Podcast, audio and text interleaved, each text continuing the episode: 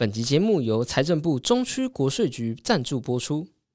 财政部中区的国税局表示，使用载具来储存云端发票，不但可以响应节能减碳、节省用纸的环保政策，而且可以避免你的中奖发票不小心遗失啊，或是污损啊，导致没有办法领奖。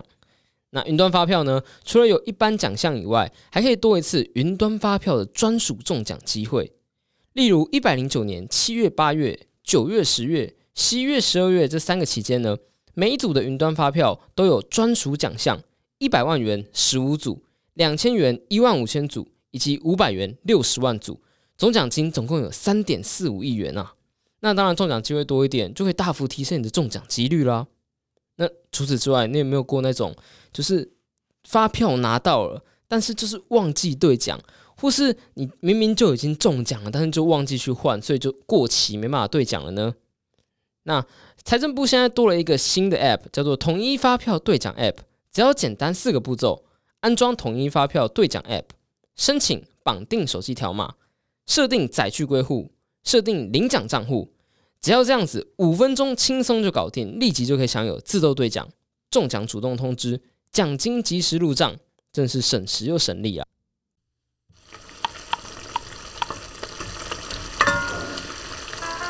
每周两小时，帮你养成阅读习惯。这里是舒食料理读书会。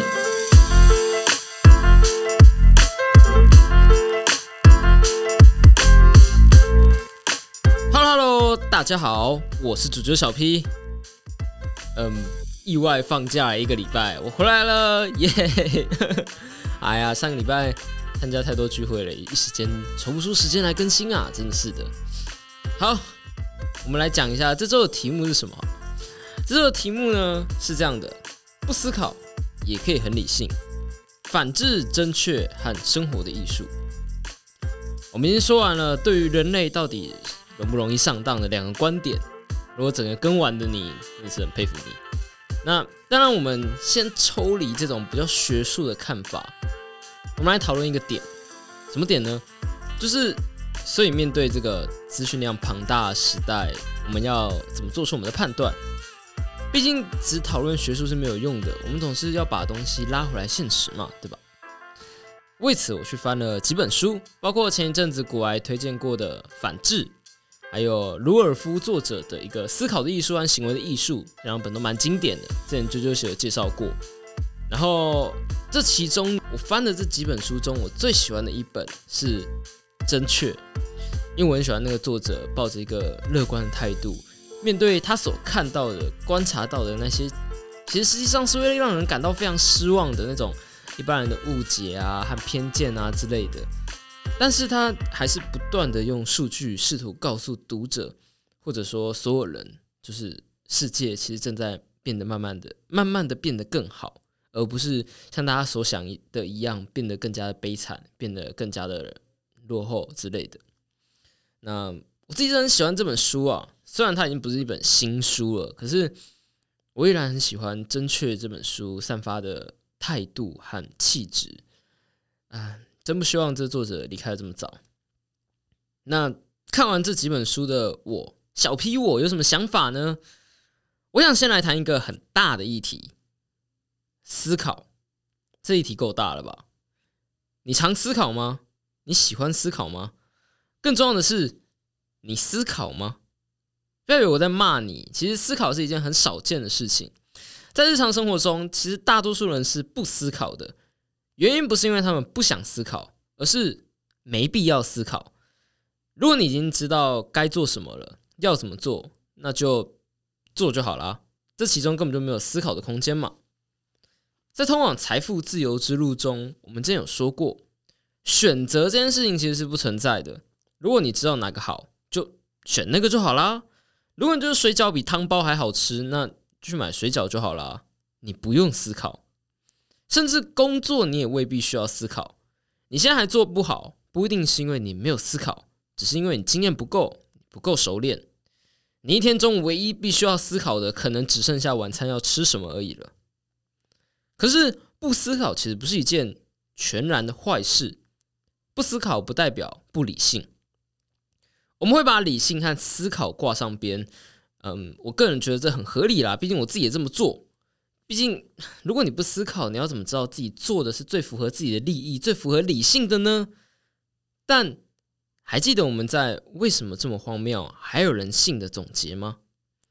在日常生活中，尤其是那些利益攸关的事情上，人其实是非常理性的，按照流程做事，按部就班的跟着大家，长辈按上司告诉你怎么做就做，你只要知道怎么做大概是对的。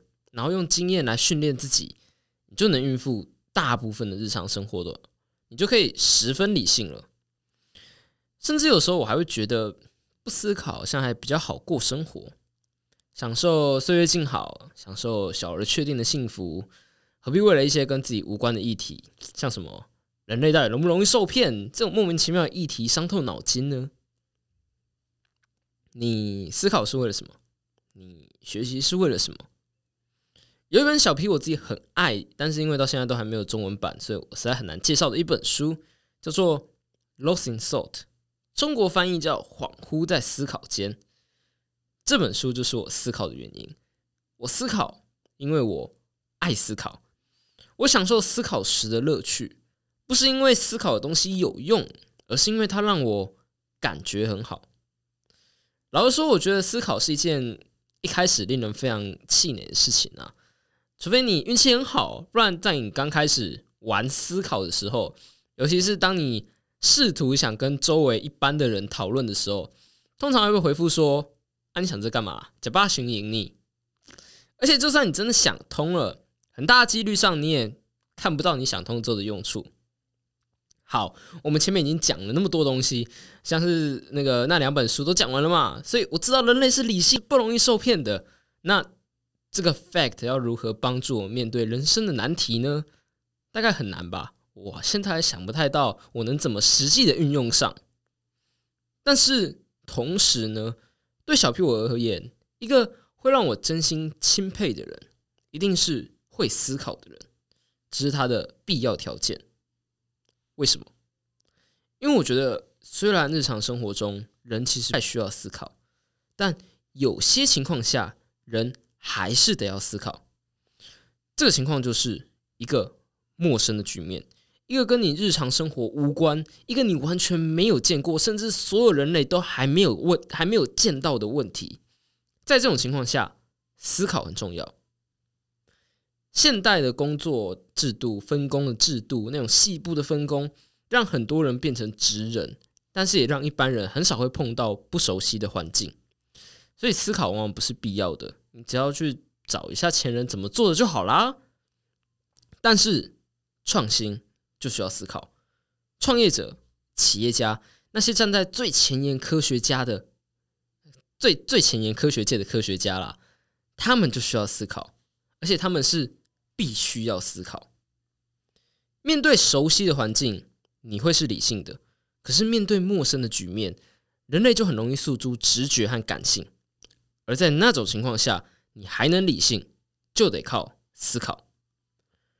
对一个不思考的人来说，外面的世界是很危险的，他们应该要选择回去火星。没有啦，没有，不是，不是，不是，这只是开玩笑而已。总之呢，对不思考的人来说，外面的世界是危险的，他们不熟悉的环境是危险的，所以他们可以选择不开放，他们可以选择保守一点，也就不用机警了，待在熟悉的环境中，舒服的。不用思考，对于现状不满意，对当前解释表示不满，一直想要找到新的方法，想要突破自己的小地盘，总是会找到新的方法来折磨自己。这种人才需要思考，也只有思考，你才能是这样的人。不知道为什么，这突然让我想到《进击的巨人》。哎，艾伦，傻哎。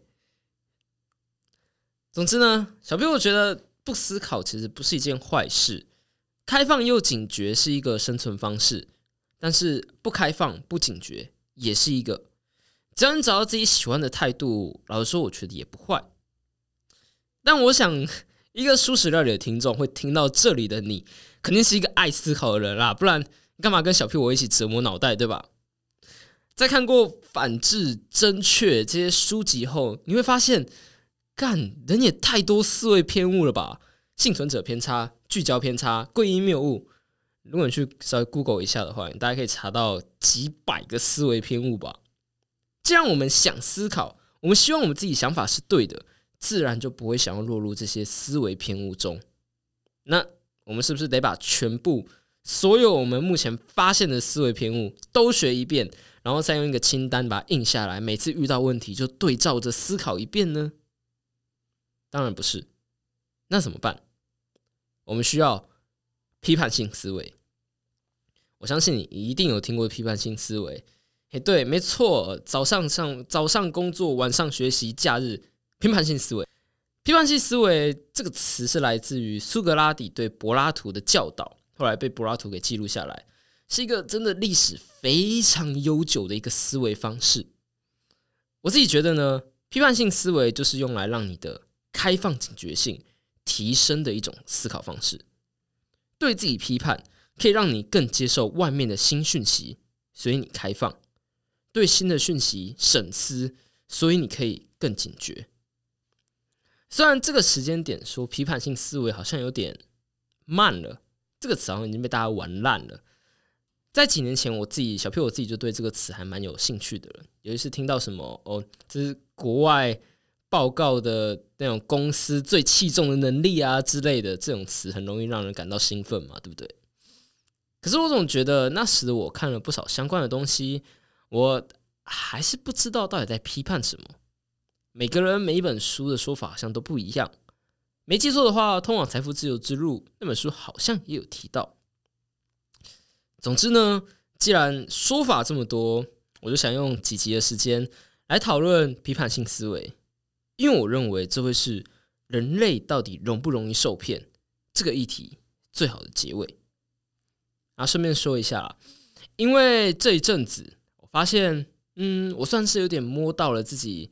嗯，能力的边缘吧，好像突然一开始把东西塞的太多，把工作塞的太多了，所以在结束这一题之后，我应该会稍微休息个嗯两个礼拜到一个月吧，然后之后我们再继续讨论书籍，因为我现在已经有一点都快挖不出时间来看书了，所以我一直没有看新的书籍，我觉得嗯我需要休息一下，让我可以多看几本书，多累积一点东西。可以有更多可以讲的，也不会让集数看起来像在滥竽充数。我自己不是很喜欢这样子。好，讲完这个，我们要继续来讲批判性思维了。首先呢，我们先来说情绪。批判性思维其实就是一种思考的方式。既然少，那根据我们前面刚刚一开始开头讲的东西，思考会用在那一些我们不熟的领域，而在那些领域。直觉和情绪比你的理性还更强大，那我们该怎么办？如何让自己不被情绪给控制？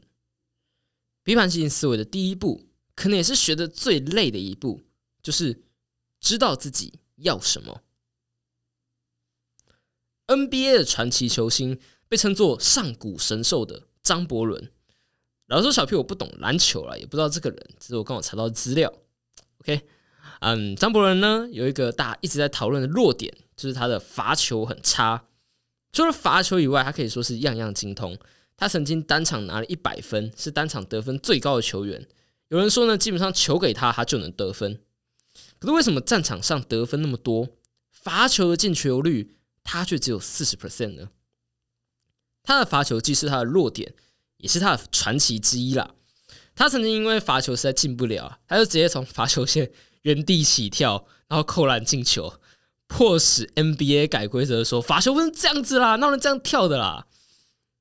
其实张伯伦他不是真的不会罚球，有一个方法可以让他大幅的提高进球率。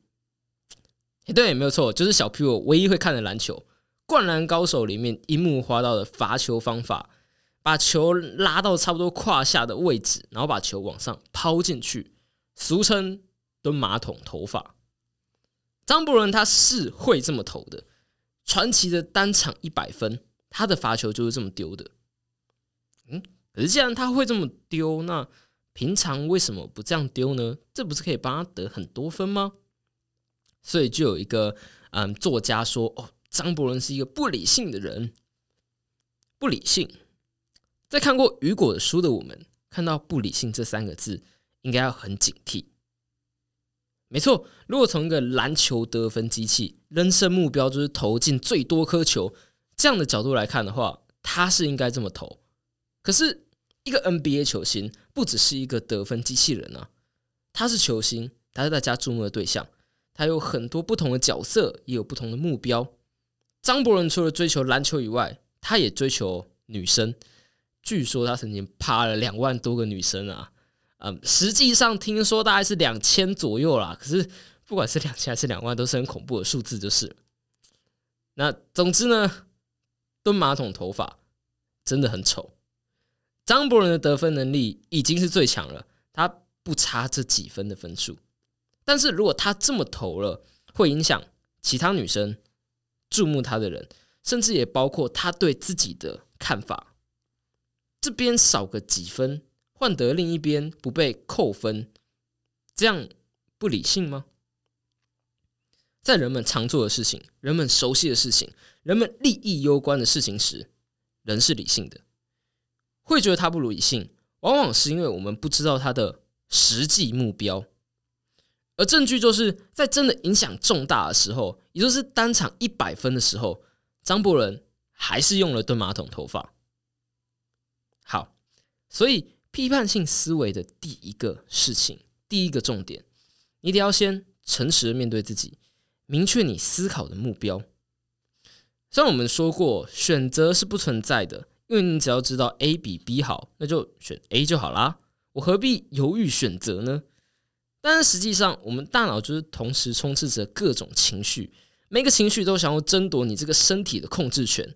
你可能一边想吃甜的，一边又想点冰的，但是你又想要控制你的热量，想要减肥，所以你得要评估说哪一个是当前最重要的。你不是要控制你的情绪，你不是要排除你的情绪，你是要评估你的情绪。有句话是这么说的：听多数人的话，参考少数人的意见，最终自己做决定。